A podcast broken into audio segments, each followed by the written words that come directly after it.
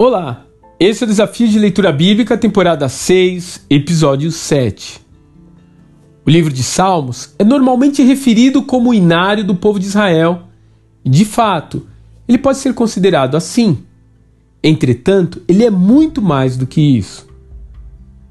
Produzido na forma de poesia, sendo cerca de 73 desses poemas atribuídos ao rei Davi, esse livro foi de fato usado para meditação louvor, adoração e oração ao longo da história do judaísmo e da Igreja de Cristo.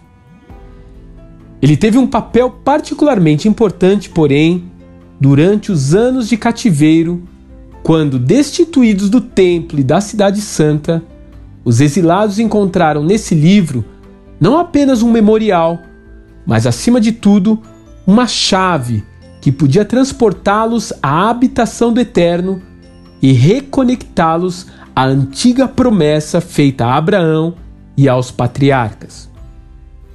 Foi também durante esse período que o livro foi catalogado pelos escribas e mestres de Israel, deixando-o dividido em secções de 1 a 5, como você pode conferir em sua Bíblia, em uma analogia com a Torá e ordenado de forma a contar a trágica história do povo de Yahvé de uma forma encharcada de emoção, sofrimento e exultação.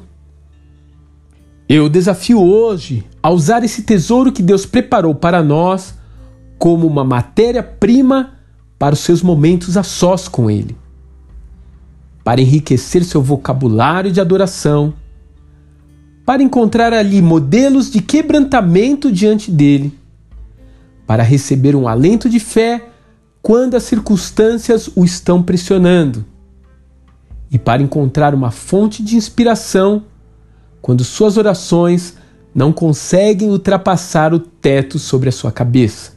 Tudo isso. E você pode começar a partir de agora. Que Deus te abençoe e até amanhã.